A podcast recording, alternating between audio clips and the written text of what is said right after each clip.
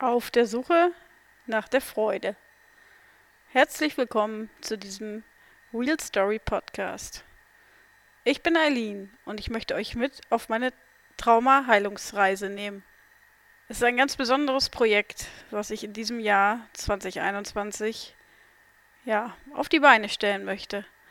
Und ich nehme euch mit auf den Weg, der mich dahin gebracht hat, dass ich heute ja sehr gut und sehr gesund und sehr glücklich leben kann. Und ich möchte trotzdem auch ein paar kleine Vorworte an euch richten, bevor es eigentlich losgeht. Dieser Podcast ist etwas anderes. Es ist eine Art Hörbuch in vielen unterschiedlichen Kapiteln. Die Kapitel erscheinen immer zum ersten und zum 15. eines Monats. Ich möchte da eine gewisse Kontinuität für die Hörer erzeugen. Ich nehme euch mit auf viele Etappen meiner Vergangenheit. Und ich wünsche euch viel Spaß beim Anhören und gebt nie die Hoffnung auf, dass sich Dinge auch verändern können in eurem Leben. Eure Eileen. Vorwort. Ich habe vor einiger Zeit gelesen, dass man sich daran erinnern soll, was man als Kind gern getan hat. Wenn man dies dann als Erwachsener als Beruf oder als Leidenschaft ausleben kann, bringt es einem eine ganz besondere Erfüllung. Nun ist es endlich soweit. Ich fange wieder an zu schreiben. Als Kind und Jugendliche liebte ich es, Geschichten zu schreiben. Bücher übten eine ganz besondere Faszination auf mich aus.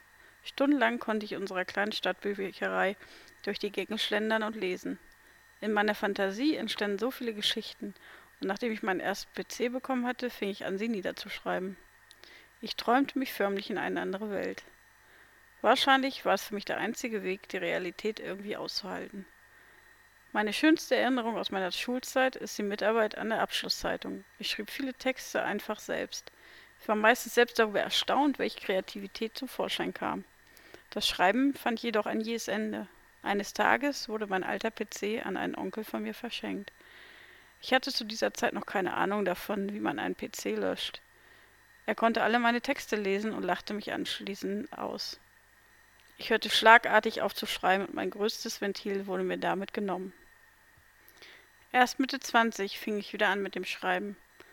Allerdings waren es nur noch kurze Gedichte, die außer Therapeuten so gut wie niemand lesen durfte. Nun ist es Zeit, auch noch dieses alte Mini-Trauma zu überwinden. Ich möchte wieder schreiben, Genauer gesagt möchte ich meinen Weg der Traumaheilung niederschreiben. Ich werde in diesem Jahr 40 Jahre alt. Meine ersten 20 Jahre waren geprägt von mehreren traumatisierenden Erlebnissen. Einige wurden mir bewusst zugefügt, andere unbewusst. Die anderen 20 Jahre habe ich versucht, diese Verletzungen zu heilen. Ich hatte sehr vieles verdrängt oder bagatellisiert. Die Tragweite dessen, was ich erlebt hatte, war mir selbst lange Zeit nicht bewusst und doch musste ich mit diversen Symptomen seit meiner frühesten Kindheit leben. Ich hatte viele körperliche Beschwerden, die heute ihren Sinn ergeben. Zum Glück habe ich es geschafft, alle alten Erinnerungen zu be- und zu verarbeiten. Heute führe ich ein gutes und glückliches Leben. Ich hatte zwischendurch auch immer mal wieder stabile Phasen, doch irgendwie fehlte immer etwas Entscheidendes. Es fehlte nach wie vor die Freude am Leben. Sie stellte sich auch in guten Zeiten nie wirklich ein.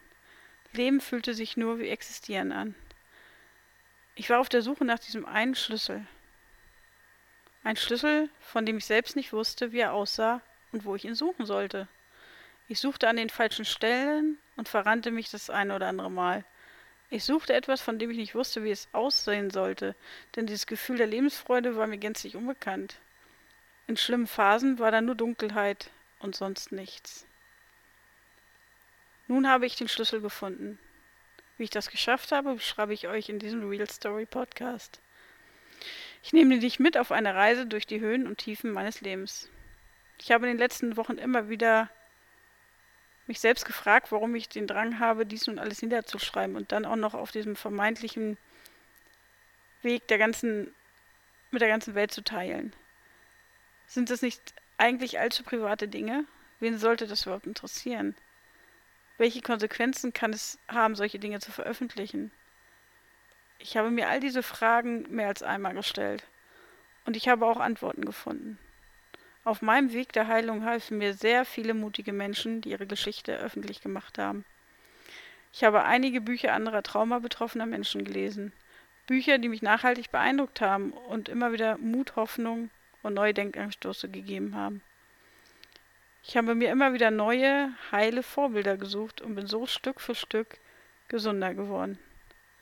Ich möchte daher etwas zurückgeben. Ich möchte anderen Betroffenen ebenfalls Mut und Hoffnung geben, so wie ich es einst erfahren habe. Und in gewisser Weise möchte ich meinen eigenen Frieden mit der Vergangenheit finden. Ich kann die Dinge, die geschehen sind, heute nicht mehr verändern. Aber ich kann lernen, damit zu leben und sie in gewisser Weise loszulassen und heute frei leben. Und alles in meinem Inneren schreit danach, dies schriftlich zu tun. Da viele meiner Erlebnisse auch damit zu tun hatten, dass ich schweigen musste bzw. nicht darüber reden konnte, was mir passiert ist, finde ich diese Kombination zwischen Buch und Podcast einfach am besten. Ich habe viel zu lange geschwiegen. Mühsam musste ich um Worte ringen, wenn es darum ging zu erzählen, was mir passiert ist. Wie soll man Unbeschreibliches denn auch je aussprechen können? Aber ich habe angefangen, mich zu äußern. Erst ganz zaghaft und leise und dann wurde ich immer mutiger. Dass ich eines Tages einen Podcast aufnehmen würde, hätte ich jahrelang selber nicht für möglich gehalten. Ich kann heute stolz sein, da zu stehen, wo ich bin. Und da ist, daher ist es auch nicht mehr nötig, mich zu verstecken. Sollte es negative Reaktionen geben, sind sie mir heute egal. Die schlimmsten Verletzungen in meinem Leben habe ich bereits ohnehin überstanden. Ausgehend von meinem persönlichen Nullpunkt nimmt euch dieses Hörerlebnis mit auf eine Reise durch meine Vergangenheit. Vom Nullpunkt aus erzähle ich euch sowohl nach vorn als auch zurück in die Vergangenheit, was ich alles erlebt habe. Das mag vom Zuhören vielleicht ein wenig verwirrend sein, doch nur so ergibt der Weg seinen Sinn. Denn genau so war auch mein Heilungsweg. Es ging immer darum, einen Schritt vorwärts zu kommen, um das zu verstehen, was in der Vergangenheit passiert ist. Alles Schritt um Schritt ganz langsam. Manchmal frage ich mich selbst, warum alles so lange gedauert hat. Aber nun macht es Sinn. Was in 20 Jahren entstanden ist, lässt sich nun mal nicht in zwei Monaten Therapie richten. Sofern es notwendig ist, Namen zu nennen, werde ich diese jedoch anonymisieren zum Schutz dritter Personen. Ich möchte hier auch erwähnen, dass ich nur meine Sichtweise der Dinge wiedergeben kann. Jeder Mensch hat seine eigene höchstpersönliche Wahrnehmung und Wahrheit. Diese können von Natur aus sehr unterschiedlich sein. Es geht mir in diesem Zusammenhang auch nicht darum, andere Menschen zu diskreditieren oder Schuldzuweisungen abzugeben. Ich habe hierzu kürzlich eine ganz besondere Sichtweise gehört. Man sollte immer davon ausgehen, dass jeder Mensch sein Bestes gibt. Und die Messlatte für das Beste ist höchst individuell. Einen besonderen Stellenwert auf meinem Heilungsweg nehmen allerdings die vielen helfenden Hände ein. Ich hätte den Weg niemals alleine gehen können. Es war wichtig, mich zu öffnen und Hilfe einzufordern und dann auch anzunehmen. Es war sicher nicht immer leicht, Schritte zu unternehmen, um Hilfe zu bekommen, doch jeder dieser Schritte hat mich dahin gebracht, wo ich heute stehe. Ob es das erste offene Gespräch gegenüber einem Arzt oder einem Vorgesetzten oder das Vertrauen in Freunde war, jedes Mal wurde ich stärker und wuchs ein wenig über mich hinaus. Sich in eine Ecke zu hocken und darauf zu hoffen, dass sich etwas von alleine ändert, funktioniert nicht. Man muss selbst aktiv werden. Und nun werde ich erneut in besonderem Maße aktiv. Lasst euch überraschen. Der Nullpunkt. März 2001.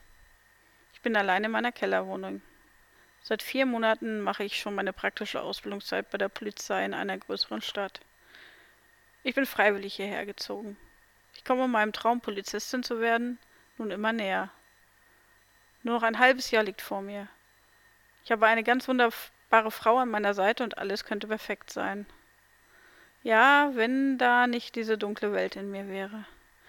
Diese Leere, die sich mit nichts füllen lässt. Ich fühle mich regelrecht taub.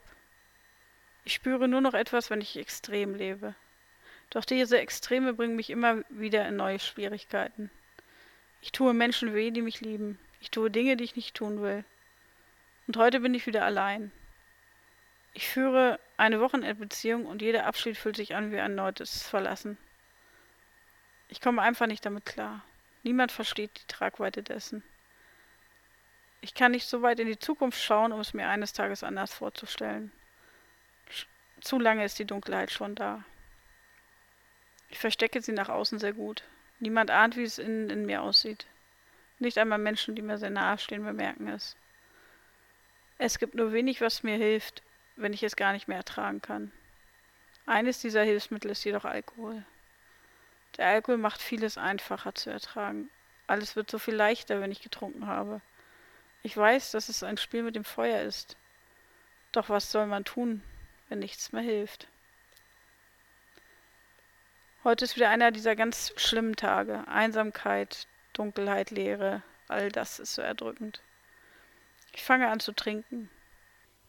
Zuerst wird wieder alles ganz leicht, doch es hält nicht lange an. Mir ist alles egal. Ich sehe keine Zukunft mehr. Ich möchte, dass alles ruhig und still ist. Das Denken und Grübeln soll endlich aufhören. Dieser emotionale Schmerz, ich ertrage ihn einfach nicht mehr. Und plötzlich ist da ein fataler Gedanke. Da ist diese Flasche Diazepam, die ich schon seit einigen Wochen habe. Ich habe sie zufällig bei meinen Eltern gefunden und aus Reflex heraus mitgenommen. Ich möchte es einfach, nur alles aufhört. Ich fange an, eine kleine Menge Diazepam zum Alkohol hinzuzufügen. Die Menge wird mehr. Die Erinnerung wird blasser. Beide Flaschen sind irgendwann leer. Der Wodka und das Diazepam. Sehr schnell wird alles schwarz. Durch ein unsanftes Rütteln werde ich wach. Naja, so wach, wie ich in diesem Zustand überhaupt sein kann. Meine Freundin ist da. Sie hatte eine böse Ahnung und ist früher als erwartet nach Hause gekommen. Die Panik ist in ihren Augen abzulesen. Sie findet die Überreste des vergangenen Abends. Auch die Flasche Diazepam, ich kann sie nicht verstecken. Wahrscheinlich will ich sie auch nicht mehr verstecken. Meine Freundin ist erschüttert und weint. Ich stehe völlig neben mir. Unfähig auch nur eine Entscheidung zu treffen. Mein Hausarzt ist nur 100 Meter entfernt. Sie ruft dort an und umgehend kann ich dorthin kommen. Ich gehe völlig benommen zu meinem Arzt. Meine Freundin übernimmt das Wort. Ich bekomme kaum etwas mit. Ich höre nie, nur die Worte Uniklinikum und auch gegen den Willen. Ich werde etwas wacher, aber ich kann kaum etwas erklären. Eine Stunde später sitzen wir in der Notaufnahme der Uniklinik. Ich bekomme nur Fetzen mit. Irgendwann finde ich mich in einem kleinen Untersuchungsraum wieder und meine Freundin und der Arzt reden mit mir. Es wird wieder davon gesprochen, dass ich auch gegen meinen Willen ins Krankenhaus aufgenommen werden kann. Die Konsequenzen einer Zwangseinweisung waren mir aber selbst in diesem Zustand bewusst. Ich hätte meinen Job aufs Spiel gesetzt. Das wussten der Arzt und auch meine Freundin. Ich willigte ein, zunächst für eine Nacht freiwillig in der Klinik zu bleiben. Aus einer Nacht wurde insgesamt eine Woche. Es dauerte fünf Tage, bis die Wirkung des Diazepam nachließ und ich wieder klarer wurde. Im Hintergrund liefen Dinge, die ich eigentlich nicht wollte, die sich aber nicht mal stoppen ließen. Meine Freundin informierte meine Eltern. Sie fielen aus alten Wolken. Sie ahnten am allerwenigsten, wie es in mir aussah. Ich spielte meine Rolle doch zu perfekt. Ich werde nun konfrontiert mit ihnen, obwohl ich genau das nie wollte. Doch um aus dem Krankenhaus zu kommen, musste ich mich fügen. Ich musste Bedingungen eingehen und Zusagen machen. Und das in diesem Zustand. Mir wurde ein ambulanter Therapeut vermittelt und ich musste dort einen festen Termin machen. Einen Tag vor meinem 21. Geburtstag werde ich entlassen. Zwischen mir und meiner Freundin liegt nur etwas sehr Bedrückendes. Keiner weiß, wie er damit umgehen soll. Nach wenigen Tagen bin ich sogar noch mal kurz im Dienst. Die letzten Tage des Praktikums laufen. Von meinem Klinikaufenthalt weiß niemand etwas. Ich stehe kurz vor dem Abschlussstudium. Das Lernen wird schon ablenken, denken sich alle. Ich funktioniere wieder wie gewohnt. Gelöst ist nichts. Der erste Termin bei dem Therapeuten schockiert mich. Ich kann dort nur wenig reden. Daher macht er eine Übung mit mir. Ich soll zurück in meine Kindheit gehen und Kontakt mit dem kindlichen Anteil aufnehmen. Dieser Kontakt schockiert mich bis ins Mark, denn ich sehe zum ersten Mal dieses verletzte, einsame und traurige Geschöpf deutlich vor mir. Aus Schrecken mache ich sofort wieder dicht. Ich will da nie wieder rangehen. Ich mache dicht und trotz wöchentlicher Termine wird es schlimmer und schlimmer und schlimmer. Das war der erste Teil von Auf der Suche nach der Freude. Wenn ihr wissen möchtet, wie es weitergeht, dann erfahrt ihr das in 15 Tagen. Am 1. Februar 2021 kommt der nächste Teil raus. Ich würde mich freuen, wenn ihr wieder zuhört. Bis dann, eure Eileen.